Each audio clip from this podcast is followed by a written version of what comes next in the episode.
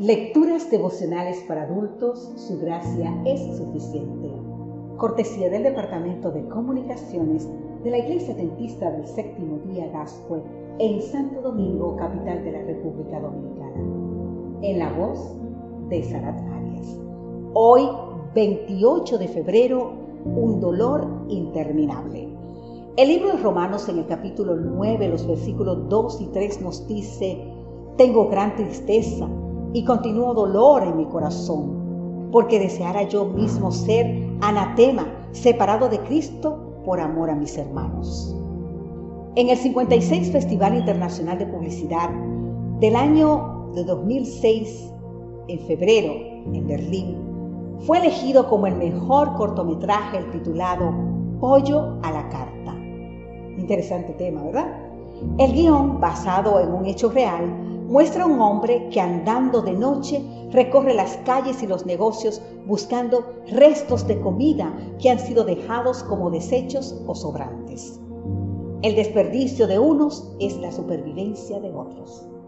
Resuelve los cestos de basura, selecciona aquellas porciones que aún conservan el rótulo de alimentos comestibles. Al terminar el trabajo de búsqueda y selección, el hombre regresa a su casa. Sin embargo, en el camino va compartiendo por el vecindario parte de los trofeos obtenidos. Es consciente de las necesidades propias y de las ajenas. Los demás también tienen hambre y para ellos también hay comida. Produce una enorme tristeza y resulta tremendamente doloroso los miles y miles, la mayoría niños, que diariamente desfallecen, viven al límite y mueren porque no pueden alimentarse como corresponde. Y mayor dolor y tristeza nos tiene que provocar los que viven carentes del pan espiritual.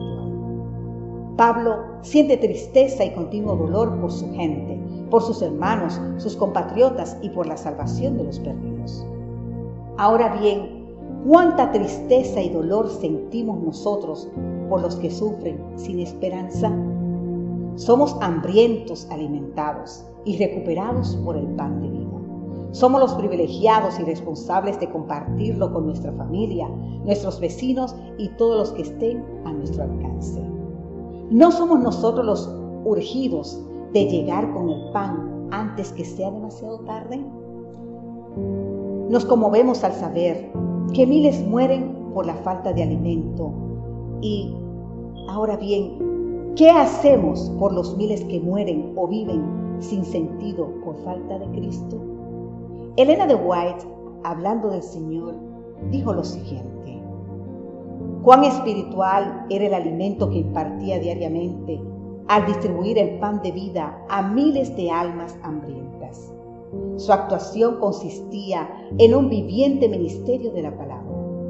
Era la luz del mundo señalaba a los seres humanos el camino, la verdad y la vida. Querido amigo, querida amiga, necesitamos hoy comer el pan de vida todos los días para fortalecer nuestra comunión y compartirlo con fidelidad para cumplir la misión.